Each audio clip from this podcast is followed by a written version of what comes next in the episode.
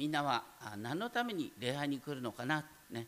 あのよくね、えーと、学校によっては夏休みにねどっかあの、ね、お寺に行ってですね静まりの時を持ちましょうなんてやるところもひょっとしたらあるかもしれません。であの教会に来るとね礼拝すると心がとても落ち着いてですねいろんなことに動じなくなってですね本当に今の状況あるがまま受け止めることができて幸せな気持ちになれます。幸せな気持ちになれますと言ってるにはあなたは全然教会に行ってる場合にはいつも不満たらたらな顔してるけどどういうこと？なんて言われるかもしれません。あの多くのですね実はこう信仰に対する誤解があるんです。で私たち多くの人が持ってる観念っていうのはね、えー、なんで礼拝に来るの？いやそれは心の平安を欲しいからってね。心の平安を欲しくて礼拝に行くっていうのはあのこれは実は極めて異教的な考え方なんですよ。だって心の平安を求めるためのいろんな書物に満ち溢れてるじゃないか書店に行ったら。ね。あの仏教のさ特に座禅なんかそうでしょ？あれ動じない心を持つ。ね。動じない心を持つための教えっていうのは実はパウロの時代にね使徒パウロの時代にいわゆるストア哲学ねストア哲学でこれ上流階級の哲学だ。それがいつも教えてることだった。日本でいうと仏教が教えてること。特に禅宗なんかがね。私たちは何のために礼拝するのかって単純明快なんですよ。どうしてか。ね子供たちも考えてみて。どうして礼拝するのか。当たり前なんですよ。だってねヤハウェという方。そう聖書の神は全ての世界の創造主である。その創造主が私たちを礼拝することを求めておられる。そして創造主は私たちに何を、ね、命じておられるかっていうと私はあなた方をこの矛盾に満ちた世界に使わすって私はあなたを矛盾に満ちた世界に使わす。そこにおいて神の平和神のシャロームを広げなさいっていうのが主の御心なんです。私たちは御心に従って礼拝するのであってね自分の心の満足のために礼拝するわけじゃないんだ。どっかで誤解してるからね周りからですねあなたは礼拝に行ってる割には何も変わんないよ。ってドキドキとしたりなんかしてですね。やっぱり私は修練が足りないからね。聖書と合わせてですねあの書店に行ってあのこうなんか心が平安になるとかああいうテクニックを学ぼうかとか言って、ね、わけのわかんない方向に走っていく人がいるんですサムエル記の第一と第二ね、えー、これはサムエルっていうのはすごい人なんですよ、ね、とにかくサムエルがいてダビデが出るんです。ダビデへの道を開いたのはサムエルなんです。だからこのイスラエルがもう本当に潰れかかっていたイスラエルを立て直した。最高の指導者がサムエルところがサムエルはどういうところから誕生することになったかというとね今読まれたハンナさんってね。ハンナさんの話から出てくる。ハンナさんという一人の女性。彼女は別に使命感に燃えてたわけじゃない。とにかく一章でサムエルの誕生の様子が描かれる。どうしてサムエルが誕生することになったのかという話なんですがその父エルカナはエフライムの家に属してた。エフライムってのはあのヨシュアを生んだ家系ですね。イスラエルの中心部族です。でも本当は祭司っていうのはアロンの家系であるべきなんです。ところがねだからエフライム出身がどうして祭司となってイスラエルの指導者となっていくのかっていうプロセスの中にまずですねある一人の女性あのハンナさんの物語がある。今読まれた箇所ですけれども、ね、エルカナには2人の奥さんがいた。これはあってはならない。ね。でも3000年500年前ね3000数百年前は残念ながら常識だったんだな。でハンナさんにはペニンナという競争者がいた。一章六節。競争者っていうよりハンナを憎む者って書いてある憎む者がいた。これどうしてかっていうとですねエルカナさんはハンナさんの方を愛してる、ね、ペニンナさんはそんなに目を留めてもらえない。でもペニンナさんの方には子供がたくさん生まれてる。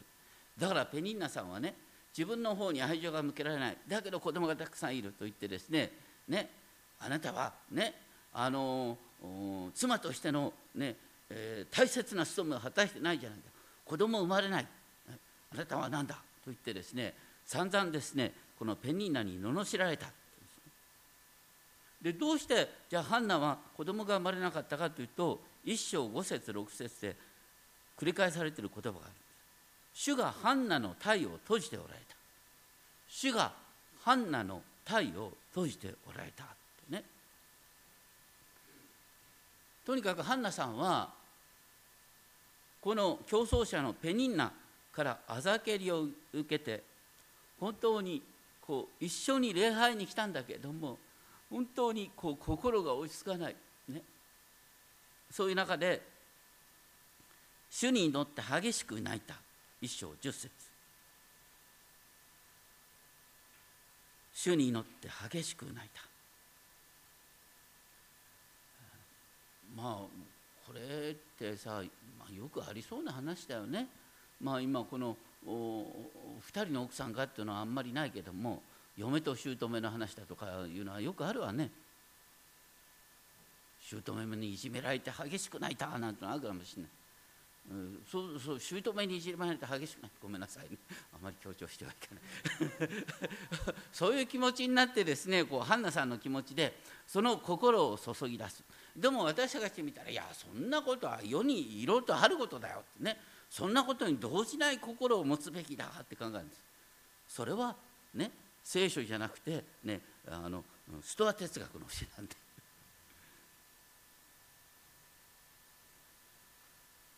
まあ、今回ですねあのこの40日間ばかりちょっと大変な思いをしたんですがあのジェームス・フーストン先生というですねあの世界的に有名な霊性神学の指導者の先生がいらっしゃるんですが結局回り回って私がですねあの翻訳をまとめることになって散々苦労したんですけどもその中でフーストン先生が書いておられることにねあのキリスト教がローマ帝国でですね広まっていく時ローマ帝国の教養階級の教養人の考え方はいつもストア哲学だった。ね。ストア哲学って自分で自分の心を律するっていう教えです。何が起こっても心が動じない。心が動じなくなるための教え。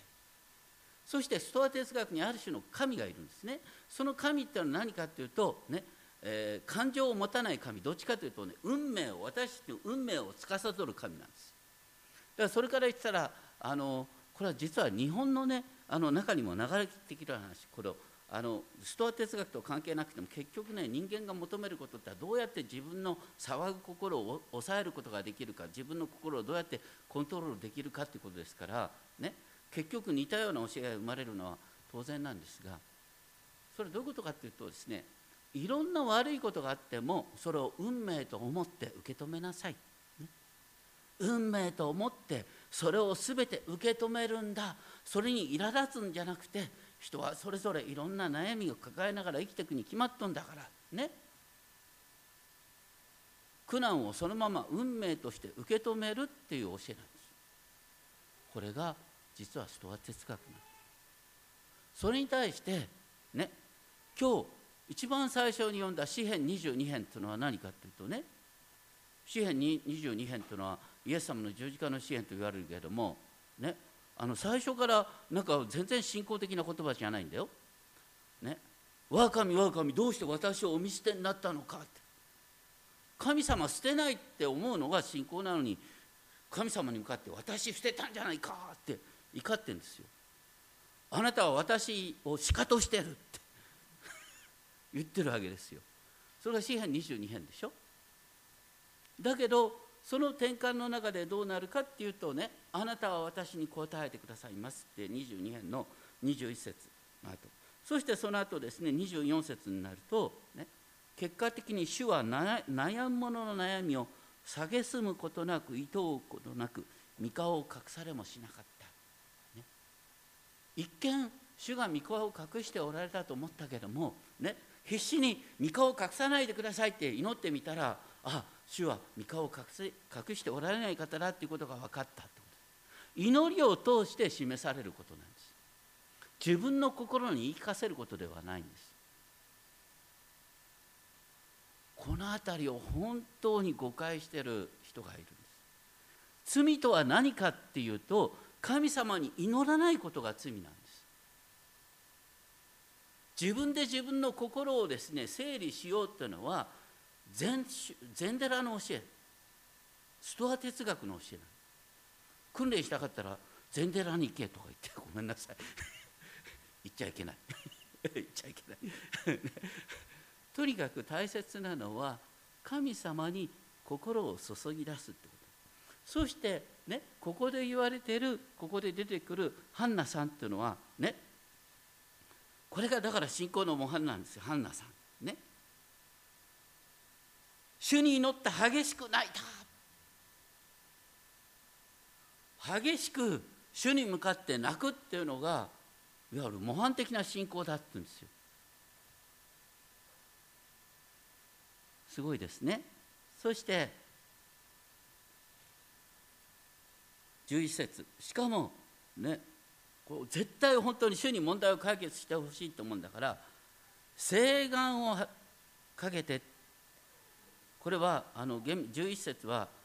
厳密にはですね請願を請願したとも書いてあるんです。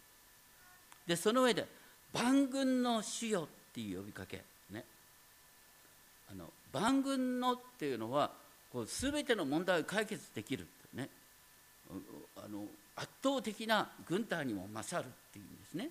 で主っていうのはヤハベ。私は私はあるというものであるという神様ご自身のお名前。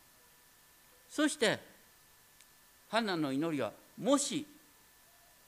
顧みてくださるならこれもね厳密に言うともし顧み顧みてくださるならって動詞を重ねてとにかく私のねあなたのはしための悩みを顧みてください。あなたのはしための悩みに目を留めてくださいって言ってるんです。でここでもしあなたが顧みてくださるならって言うんですがこの私たちはもしっていう時にねこううっかりしていやもし。もしも私に翼があったならとこうちょっと とにかく翼があったならみたいなこう家庭法のもしじゃないんです。そうじゃなくてこのもしっていうのはあの本当にですね神様と本当に祈りの格闘をしてねあなたがこうしてくださるこうすることができるはずだ。そしてこのようにしてくださるなら私はこのような応答をしたいと思っているというですね請願に伴う模試なんです。だからこれ言ってることはですねとにかくあなたは全能の神なんだから私の悩みにしっかり目を留めてくださいっていうすごい訴えなんです。私の悩みにしっかりと目を留めてくださいという訴えなんです。そして続けて主に向かって私を心に留め英語で言うと「Remember me」ですけど私を思い起こして私をリメンバーしてくださりまたこのはしためを忘れないならこれは「not forget」ですな。忘れないなら。ね。と言って同時にあなたのはしためっていう言葉を3回繰り返すんです。とにかく私はあなたのはしためです。あなたは何でもおできになる方私はあなたに使えるもんだ。だから私の訴えに耳を傾けてくださいと言ってそして男の子が授けられるならあなたは授けることができるんだ。だからハンナは自分の自分が子供を産むことができないのは主の御業だ。主が御心を変えてくださるなら子が生まれるはずだと必死にすがってるんです。そしてその願いが叶うなら、ね、生まれた子をその一生を主にお捧げします。と言って祈った。そしてその子の頭にカミソリを当てません。これは、ね、生まれた子をなじる人として育てる。なじる人っていうのは主に捧げた子として本当に生涯主に仕える子として、ね、主にこの子をお捧げしますって祈った。普通ねあの子供が与えられるようにっていうとやっぱりね子供を一生育てる喜びを味わいたい。ね。彼女はねこう生まれたら手放すと言ってるんだ。これはすごいことですね。でなんでそういうのに祈ったのかっていうとバカにされてあざけられてつらかった。そんなバカにされてあざけられてつらいぐらいがねそんなことを自分で自分の心を収めなきゃダメだよっていうのがね世の中で言われることだよそれに対してねあざけられてバカにされて心がいら立ってたらそれを主に訴えなさいっていうのが聖書の教えなんです。主はひょっとしたらあなたにわざと苛立たせるような状況を作ってるんだ。ね。あなたにわざと神様はあの試練を与えてるんだ。それがそれはあなたが真剣に神様にすがるためなんだ。ということなんです。とくハンナっていうのは聖書の中で信仰の模範なんです。でこの信仰の模範は何かっていうと心がざわついて「主よ!」ってすがったなんでそれが模範なんだよご利益宗教じゃないか。なんて思っちゃうね私たちはあまりも、ね、知らないうちに教養を、ね、身につけようとして本当の意味で素直な祈りを身につけてないことがあるのかもしれないと思います。とにかくですね、このハンナの祈りからサムエルが誕生してそしてサムエルがイスラエルを変えるっていうとイスラエルを変えるきっかけは何かっていうとこのハンナさんが必死になってペニンナにバカにされてつらいんです。ってね。祈ったということなんですよ。これはなんかすごいなって思います。神様がペハンナの体の体を閉じた。それを通して祈りを深感な祈りを起こさせようとしているという神様のご計画だった。ところでこのハンナさんの真剣な祈りを見てたですね妻子エリ。これはてっきりですねこのハンナが酒に酔っているように見えた。面白いですね。だから切実な祈りっていうのはあの酔っ払ってるように見えるっていうんだよね。面白いもんですね。私たちどっかでね祈りっていうのはなんかすごくさ綺麗な言葉でね心を落ち着けてそうじゃない。切実な祈りはまるで酔っ払ってるように見えた。それにしてもですねなんかここで、えー、妻子エリがですねハンナに言ったことってなんか嫌だな。いつまで酔っているのか酔いを覚ましなさいと。ちょっとさ妻子だったらもうちょっとさ人の気持ちを察してよってね。まあこの妻子エリっていうのはこの後ね神様の裁きを受けるんですけどもね。結局ねあの人の気持ちを察することができない人は人の人の話に耳を傾けようとしない人は神様にも聞こうとしない人なんです大抵、ね、人に聞くっていうことと神様に聞くっていうことは大抵セットなんですよ。注意したらいいですよ。まああのね、エリに同情的に言うんだったら、まあ、この時の感じとしてね妻子って偉い人でとにかくハンナさんとは一回の、ね、女性に過ぎないとね。当時の感覚からしたらねこういうふうに言われても仕方がないのかなとは思いますがそれにしても、ね、いつも酔ってんのかってこれはちょっとあまりにもかわいそうだなと思いますよね。でもそれに対してハンナはひるむことなく「いいえ我が主よ」って答えた。一章十五節はね祭司様じゃなくて「いいえ我が主よ」我が主よなんですね。最初神の代理と認めた上で私は心に悩みのある女です。いや私の心は落ち着いてますよなんて大抵強がりに言う人がいるんですけどそうじゃなくて心に悩みのある女です。厳密に言うと霊が硬くなって霊がカサカサになってもう本当にですね辛くてたまんないんですってそしてその上でですね自分は酔っ払ってるわけではないということを軽く言いながらですね私は主の前に私の心を注ぎ出していたのです。私は募る憂いと苛立ちのために今まで祈っていたのです、募る憂いと苛立ち。これもね禅宗の教えとかねストア哲学に言うと募る憂いと苛立ちを感じるのはあなたがまだ未熟なためだって言われるだけなんだ。そうじゃない。募る憂いと苛立ちを注ぎ出すっていうのが信仰なんです。募る憂いと苛立ちをどうやって注ぎ出したらいいかっていうと、ね、詩篇の祈りにそういう祈りが満ち満ちていますね。詩篇22編だとか詩篇69編とか詩篇55編だとかですね。いくらでも出てくるんです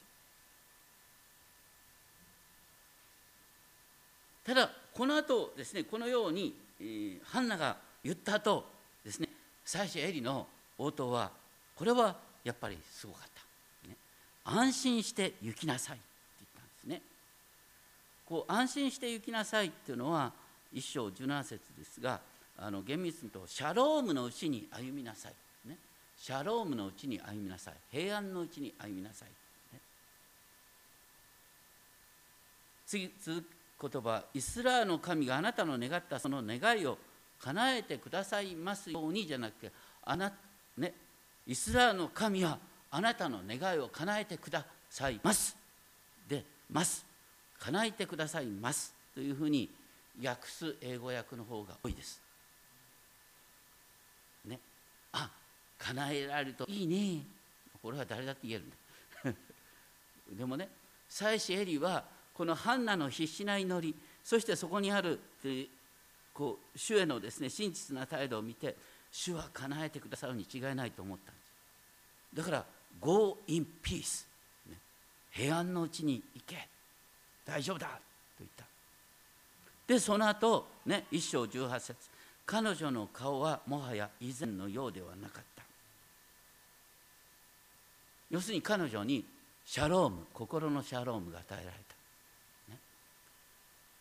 た。ね。私たちもシャロームを求める心のシャロームを。でもそれはね祈りの結果として生まれるものであって自分で自分の心を律しようとしたら神様はいらないんです。そして一章19節主は彼女を心に留めた。彼女を心に留めたっていうことは彼女の悩みは子が生まれない。それでバカにされる。人間ないって見られちゃう。そしてハンナはねすぐに本当は神様に礼拝行って感謝の生贄を捧げたいんですけれどもでもねハンナはすでに誓願を立てていた。それは何かというと生まれてきた子を本当にね主の御手に捧げるってことなんです。で血離れするまで待ったってね。当時の千葉なれというのはいくつぐらいまでだと思います？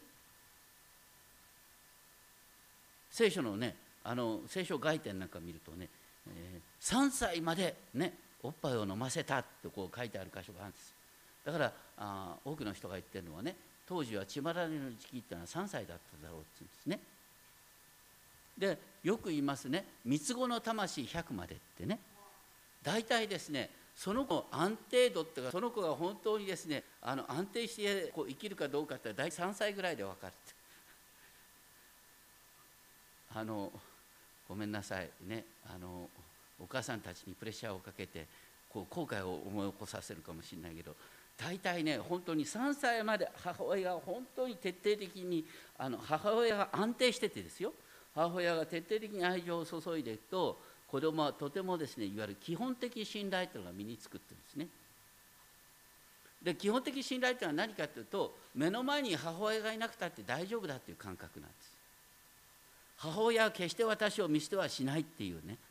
当たり前の感覚なんです。でもねどっかで子供っていうのはそこのところで不安を持っちゃうんです。だから見えなくなるとおぎゃーって泣き出すでしょ。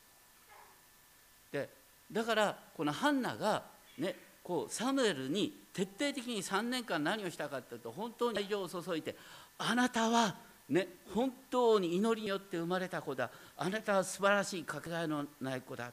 ね本当に素晴らしい子だとこうもう愛たっぷり注いだその期間が多分3年間だったこの愛情の期間がたっぷり注がれずにですねあの妻子に渡したらどうなるかともうギャーッと泣き出して何の役にも立たなくなっちゃうんです。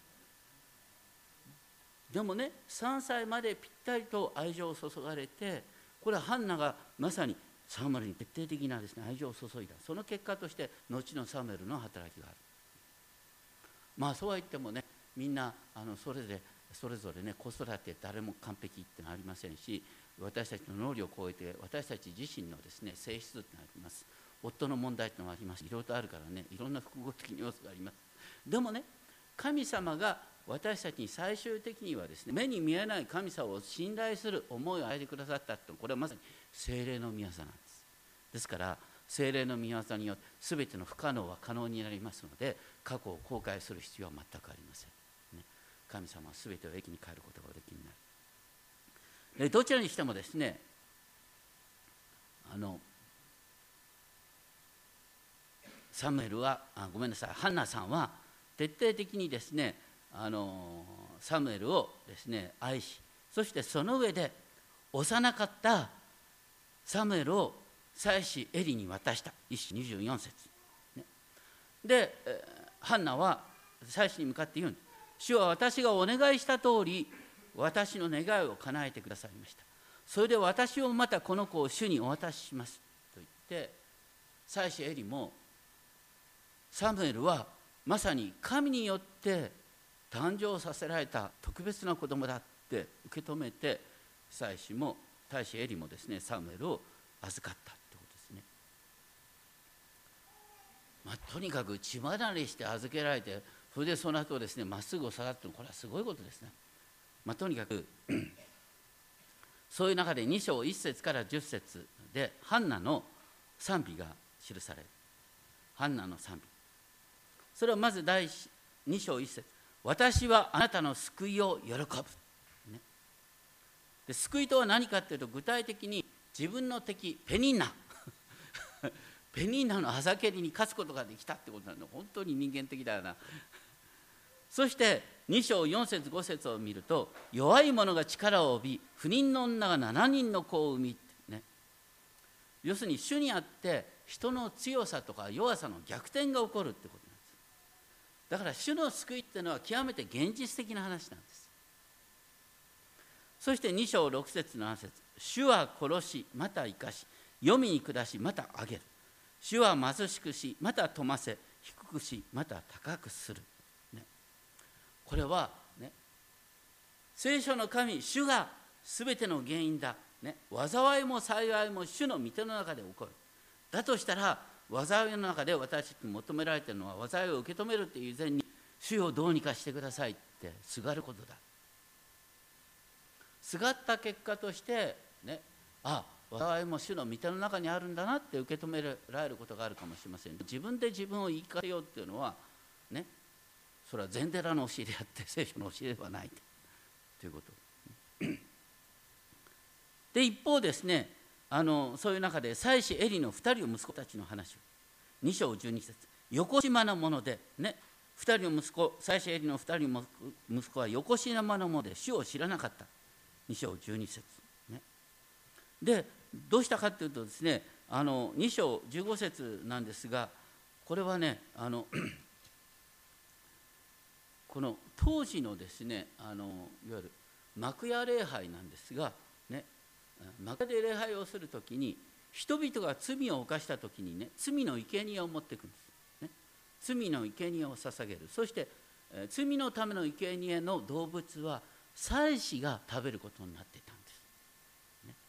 罪のための生贄は、ね、主に捧げてそして神の代理としての祭司がその幕屋の中で食べるっていうのが聖書に命じられていたことなんです。でそうするとですねこの だけどそこのところに条件があったんですよね。脂肪はねこれは焼いて煙にすべきだ、ね、脂肪じゃない部分は祭祀のものだ。でその時にですね祭祀のエリの息子はどうしたかっていうとですねやっぱりね脂肪ついてた方がおいしいんですよ肉は。ね。だからね脂肪を取り除ける前のものをよこせって迫ったんです。俺たちは祭祀だ。お前たちは罪を犯してね持ってきたんだろう。本当に神様に許してもらいたかったら俺たちの言うことを聞けと言ってあの自分の特権をですねこう傘に来てですねそれを拡大解釈して、ね、これは俺たちが、ね、任されてることなんだと言ってですね任されてることをちょっと過剰に拡大してね今の政府でもちょっといろいろと問題にされてることありますけどもとにかく、ま、こう責任範囲をちょっと拡大してですね解釈してやっちゃったってことなんですね。これは何かというとまさにですね神様が設けてくださったこの神様と一つ罪人との和解の規定を自分の私服を肥やすために用いたと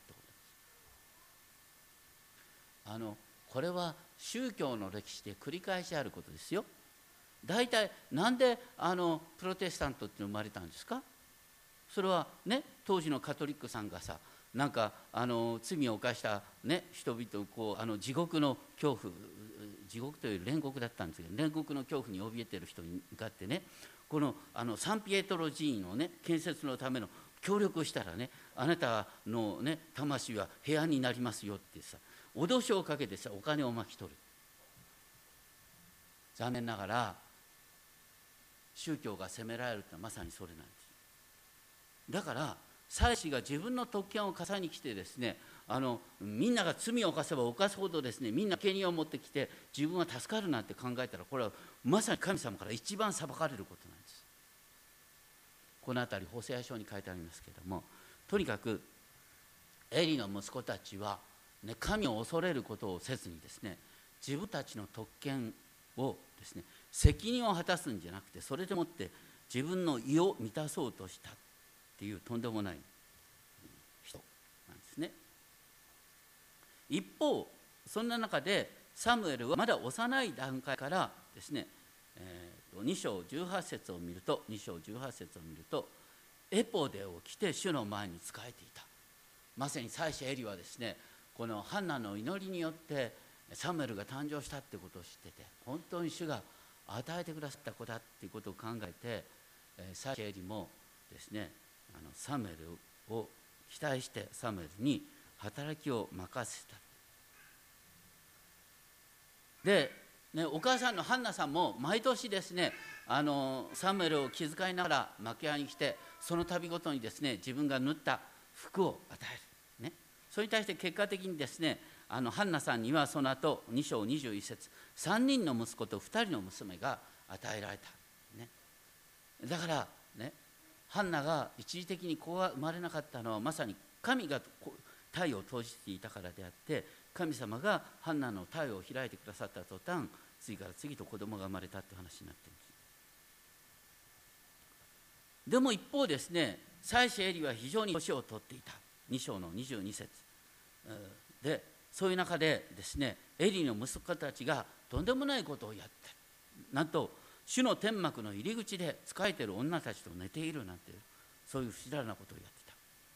それに対してこのエリはですね息子をたしなめるんですね。2章25節。2章25節。人がもし他の人に対して罪を犯すと神がその仲裁をしてくださる。だから人が主に対して罪を犯したら誰がそのもののために仲裁に立とうか。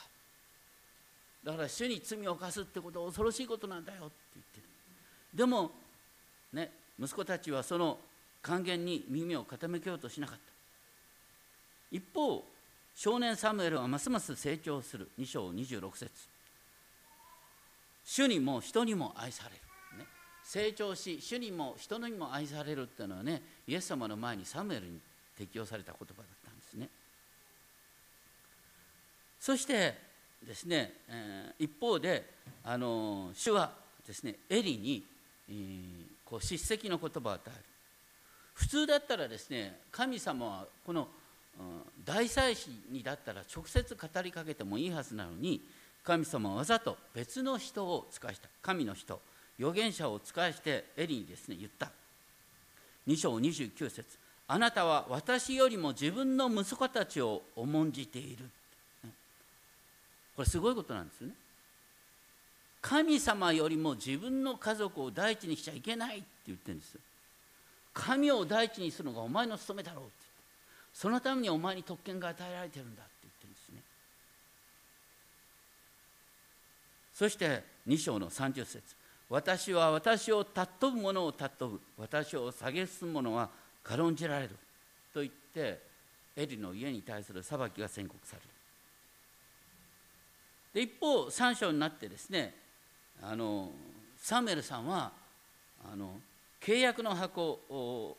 の安置されている主の宮でですね夜の晩をしていた。三章一節にその頃主の言葉はまりにしかなく幻も示されなかったというのは本来知識のこの混乱した時代には主の御言葉と幻は不可欠だったにもかかわらず、ね、エリの家のこの不思議さの家に神様はエリを通して語ろうとしなかったということなんですが。とにかく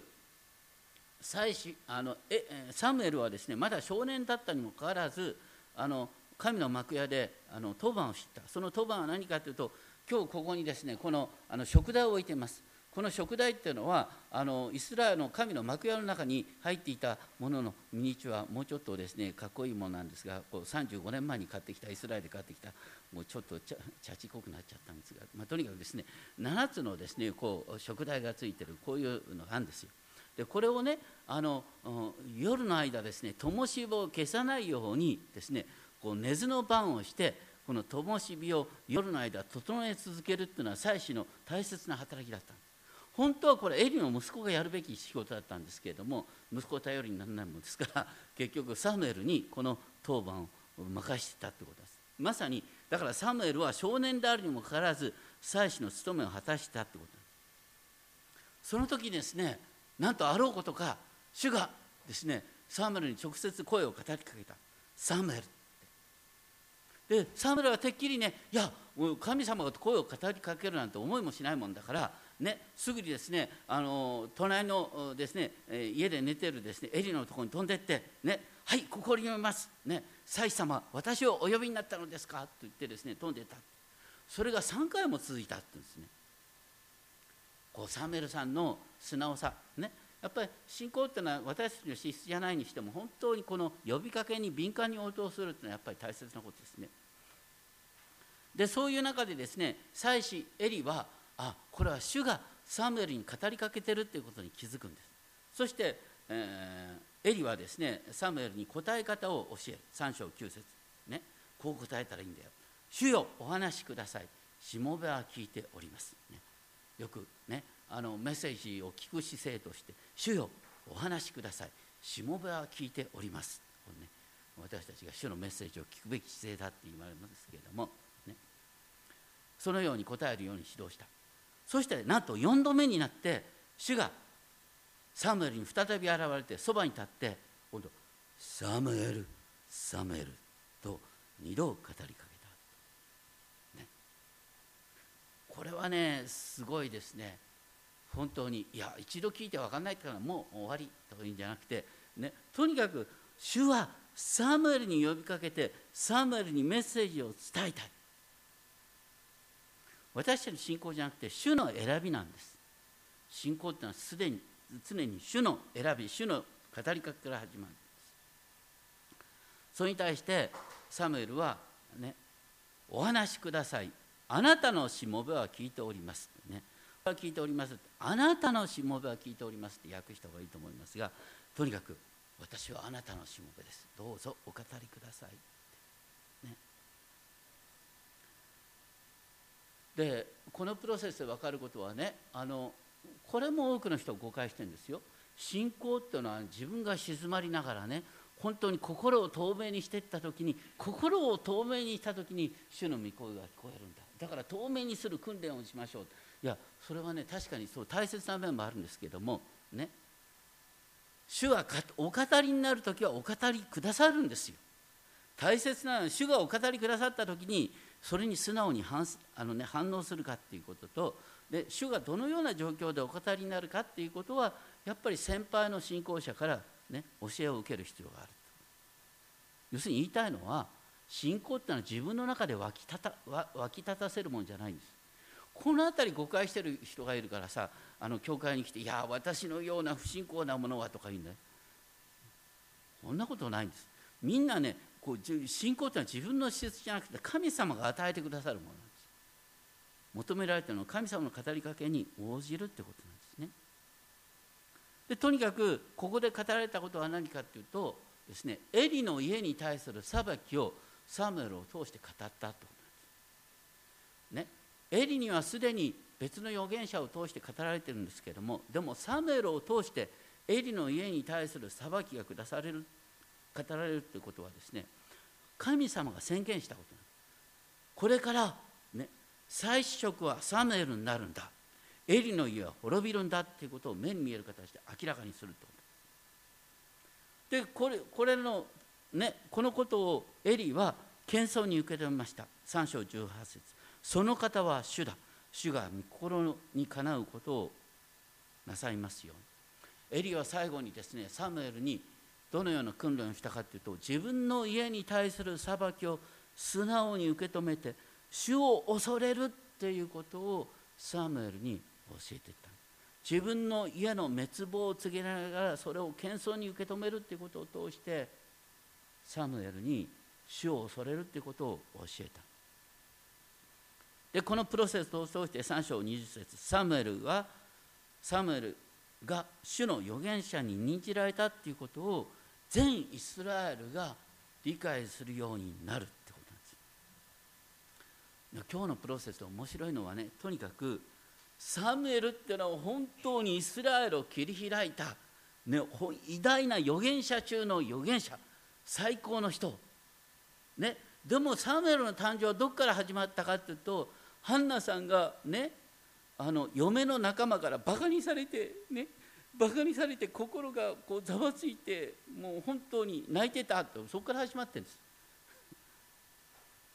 極めて日常的なことでしょ？ね？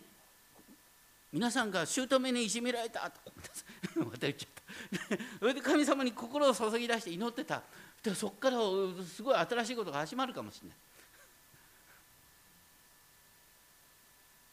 本当にね聖書の話っていうのは本当に神様との対話の中で本当に神様がねあえて私たちに試練を与えている。それを通して私たちが祈りを学ぶ。